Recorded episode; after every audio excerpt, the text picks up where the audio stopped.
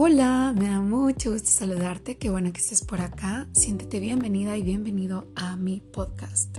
Hoy te quiero hablar de un tema muy personal que me resulta un poco complicado ya que se trata de situaciones que, en las que me he visto vulnerada por cuestiones de mi apariencia física.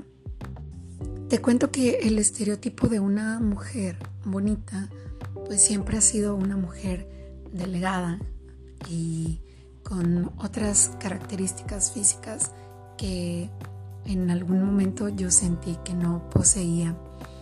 Así que desde muy temprana edad, como a los 8 años, empecé con desórdenes alimenticios, ya que me preocupaba mucho el hecho de verme gorda. Sí, una niña con problemas alimenticios por miedo a verse gorda.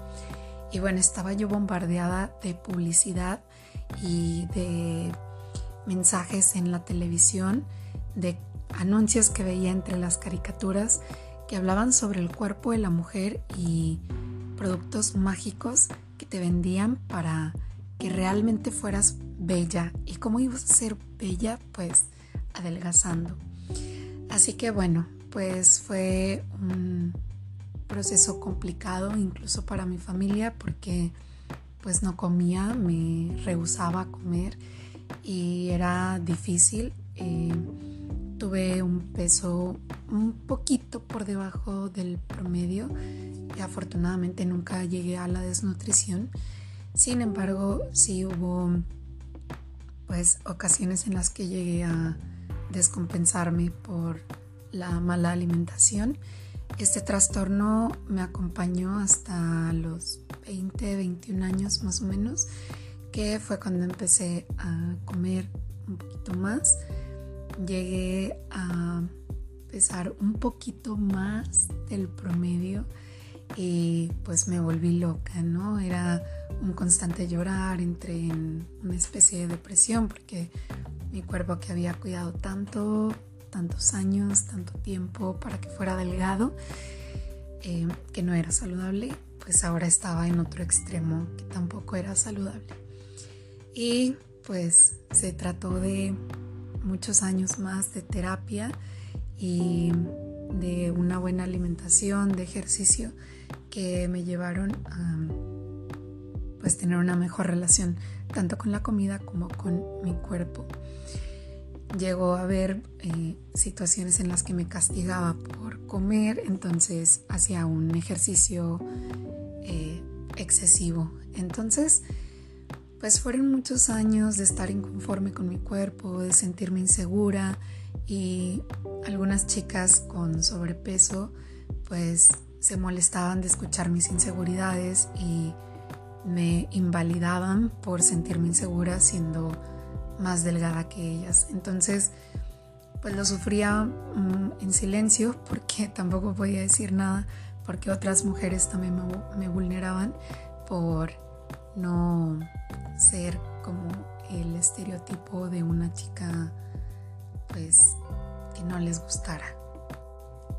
En fin, pues solo quiero hablar de que no se trata de, de un amor propio, que tengas que decirte cada día, soy hermosa, me amo, y mirarte en el espejo y gustarte a huevo. O sea, no. Se trata de aceptar tu cuerpo tal y como es, porque por algo es de esa manera. Hay complexiones que son naturales y hay complexiones que adquirimos y tenemos que cuidar nuestros hábitos alimenticios, pero también tenemos que encontrar la raíz de cada problema siempre hay una gran relación con la madre, eh, la alimentación, eh, tanto como si comemos mucho como si comemos muy poco. Esto aplica para hombres y mujeres, pero eh, es bien sabido que en las mujeres se ha vuelto como un canon y que se lucha demasiado por conseguirlo, por aparentar, por lucir guapas con un montón de cosas artificiales en nuestro cuerpo.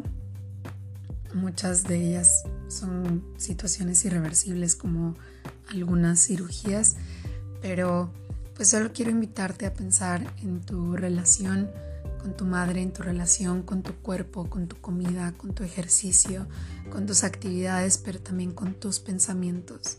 ¿Qué tanto daño te estás haciendo tú?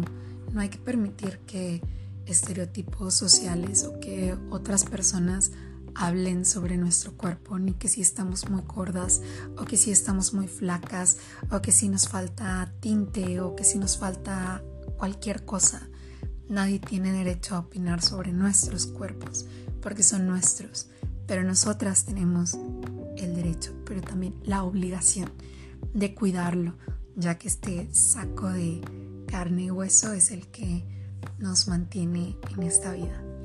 Espero que estés muy bien y bueno, cuídate mucho y que estés muy bien. Te mando un súper abrazo.